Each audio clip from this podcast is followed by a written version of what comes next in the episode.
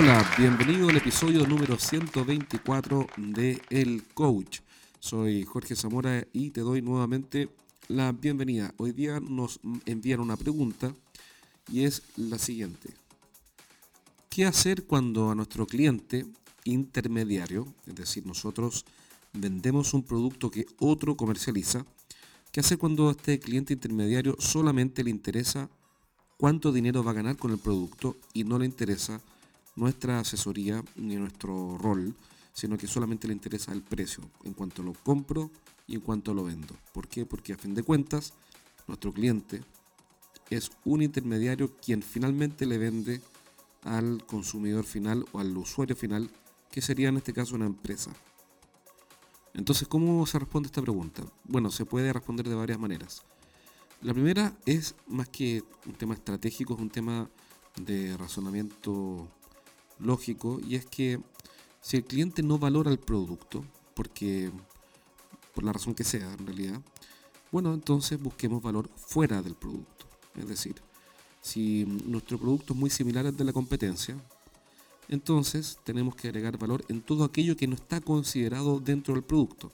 ¿Qué cosas no están consideradas dentro del producto? Por ejemplo, el servicio, la asesoría, la eficiencia de la entrega, etc. Entonces nos empezamos a olvidar del producto em, para agregar valor en el negocio. ¿De qué otra forma se puede responder esta pregunta? Bueno, uno dice, pero esto tiene sentido, pero ¿cómo lo hacemos? Bueno, antes de responder cómo lo hacemos, tenemos que responder para quién lo hacemos. Y básicamente hay tres tipos de clientes. Por supuesto que esto no es definitivo, pero al menos, al menos hay tres tipos. El primer tipo de clientes son los que valoran la relación con nosotros o con la parte vendedora.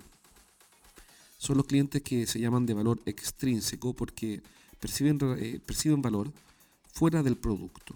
Entonces se llaman de valor extrínseco porque perciben valor fuera del producto. Luego vienen los clientes como los que nos pregunta Giovanni, que es quien nos envía esta pregunta, eh, que son los de valor intrínseco. ¿Qué quiere decir eso? Quiere decir que son clientes que valoran todo aquello que tenga relación con la reducción de los costos de adquisición. Es decir, quieren que nuestra asesoría sea mínima, pero que tengamos un buen precio, eh, una entrega rápida, una buena logística, un buen servicio, que no tengamos errores en las órdenes, que demos buenas condiciones de crédito, etc. Entonces, este cliente no es que esté mal, no está errado, no está haciendo algo malo, sino que sencillamente es la forma por la cual él percibe valor.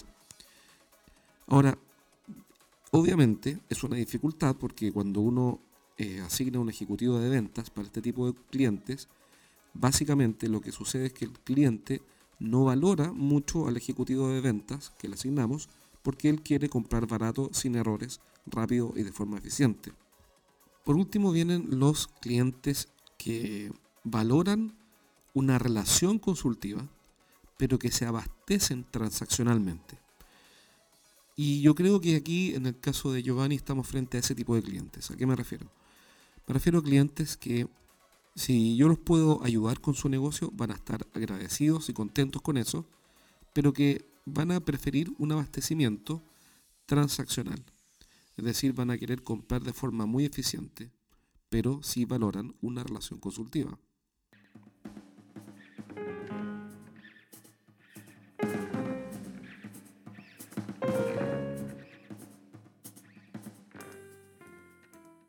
Es decir, supongamos que eh, me acerco a este distribuidor y lo ayudo, de alguna forma, ya veremos cuál, a vender más unidades.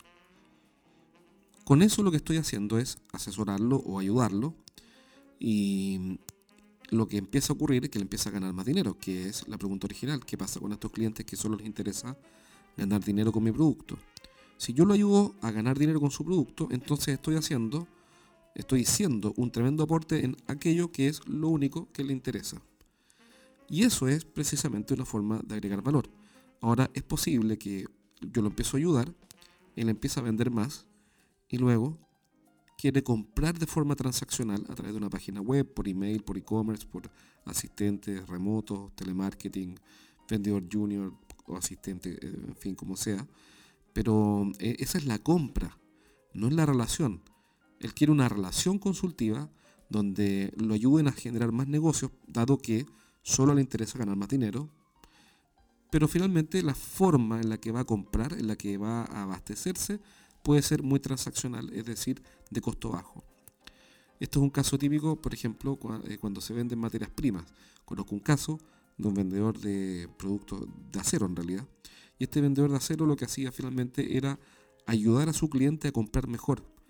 Como el cliente lo que hace es básicamente comprar materias primas, este mayorista de materias primas lo que hacía era asesorarlo en qué día y qué cantidad le convenía comprar dado dos cosas. Primero, su historial de compras y ventas y segundo, los precios internacionales del acero que impactaban naturalmente al importador y a este cliente en particular. Por ende, ese, ese precio del valor, ese valor internacional del acero los impactaba a todos en la cadena. Y este vendedor se acercaba y le decía, mira, de acuerdo a tu inventario actual, la historia que tienes eh, tú de consumo y las ventas eh, proyectadas en unidades, em, el momento más indicado para comprar es la próxima semana y las cantidades que te recomiendo son estas. Finalmente, este vendedor de acero conocía mejor que el propio cliente su negocio y por ende era un consejero de primer nivel, de primerísimo nivel. Y lo que vendía definitivamente era un commodity. Pero ¿qué estaba haciendo? Estaba formando una relación consultiva, pero estaba haciendo un, estaba entregándole al cliente un abastecimiento completamente transaccional. ¿A qué voy con esto? Que la clave, a fin de cuentas, está en entender qué es lo que quiere el cliente. Si el cliente, que es un intermediario eh, o un integrador, compra productos para luego revenderlos, entonces lo que yo necesito, y, y, él declara que lo que le interesa es ganar dinero, entonces mi rol está precisamente en eso, en ayudarlo a ganar dinero. ¿Y cómo lo ayudo a ganar dinero? Por supuesto que vendiéndole más, barato mis productos, sin duda, pero eso es solo una parte de la ecuación. La otra parte de la ecuación consiste en ayudarlo a ganar más dinero, como subiendo los precios o como aumentando la rotación o el volumen de los productos que yo le vendo. Es decir, si yo le vendo 10 unidades al mes y lo ayudo ahora a vender no 10 unidades, sino que 20 o 30, estoy precisamente ayudándolo a ganar más dinero, solo que no por la reducción del precio, sino que por el aumento de la rotación. Porque para ganar dinero o bajamos los precios o aumentamos la venta. Perdón, o bajamos los costos o aumentamos la venta. Y aquí aparece el nuevo escenario, que es yo lo ayudo a vender más. Pero claro, ahora el vendedor del mayorista tiene que asumir un rol nuevo. Y ese rol nuevo es precisamente alguien que lo ayuda a hacer más negocios. Hay un caso real, porque esto no es algo teórico que, que, no se puede aplicar en la realidad. Hay un caso real de un cliente de nuestra consultora que eh, enfrentado al mismo problema, pero en otra industria, en una industria donde se venden materiales más que equipos, lo que hizo fue em, hacer un estudio de todas las oportunidades de negocio que se están generando para sus clientes y enseñarles y ayudarlos a participar de esas oportunidades de negocio. Oportunidades, dicho sea de paso, a las cuales sus clientes no irían si no fuera por su ayuda. Es decir, tenemos al primer proveedor de la cadena y tenemos después un intermediario. Este intermediario no está yendo a todos los negocios, no está participando de todos los negocios que hay disponibles para que él venda. Y por ende, el vendedor ahora lo ayuda a ir a esos negocios y se los muestra. Y, si, tienen reuniones de planificación y se acerca a este vendedor y le muestra, oye, hay un nuevo proyecto en tal parte donde puedes vender tus productos. Eh, incluso le entrega los datos de contacto eh, y para de la nueva oportunidad de negocio.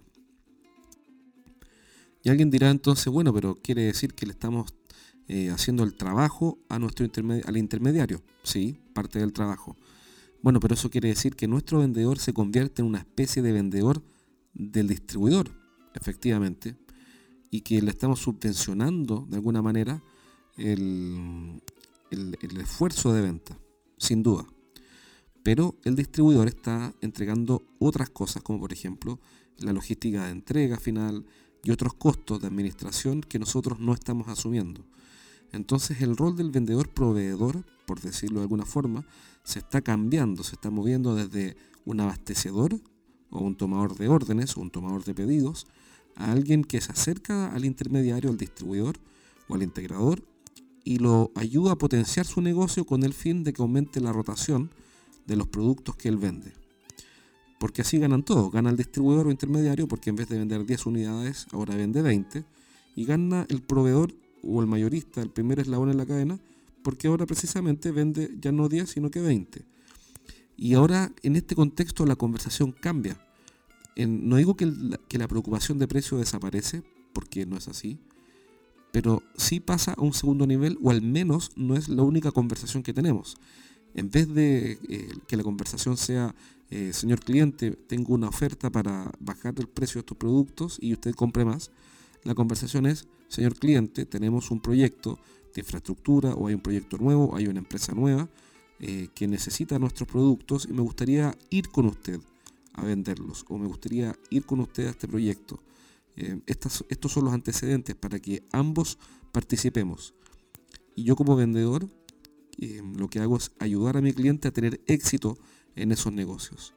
Por supuesto que esto no va a servir ni para todos los clientes ni para todos los negocios, pero es importante que entendamos que existe esta oportunidad, existe esta visión de la relación entre todos los participantes.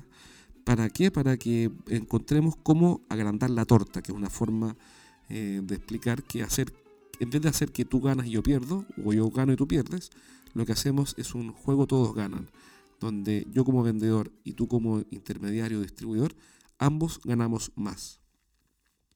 Espero que esta explicación de cómo agregar valor a clientes que solo piden descuento, dado que son intermediarios que revenden el producto, te haya servido. Obviamente no es la palabra final, no es la respuesta definitiva, ni tampoco va a servir para todos los clientes, sino que va a servir para algunos clientes, probablemente los menos. Y naturalmente vamos a invertir más en aquellos clientes que son más rentables, es decir, que, tienen un, que nos generan más dinero eh, que otros. No, esta, esta, esta, lógica de acompañar al, al, distribuidor no nos va a servir para clientes pequeños que compran poco y que tienen bajo potencial, sino que nos va a servir para los clientes que pueden generarnos más negocios. Eh, así que espero que sea útil, comienza a dar los primeros pasos. Cualquier duda, escríbeme a jorge.estrategiasdeventa.com y espero verte pronto en el episodio número 125 de El Coach. Si te gustó este, este podcast, compártelo con tus amigos. Un abrazo. Ah, pero antes que se me olvide, acuérdate de descargar los primeros tres capítulos de mi libro Los siete pecados de los ejecutivos de venta, cómo vender más, dejando de cometer errores. Ahora sí me voy, un abrazo, nos vemos.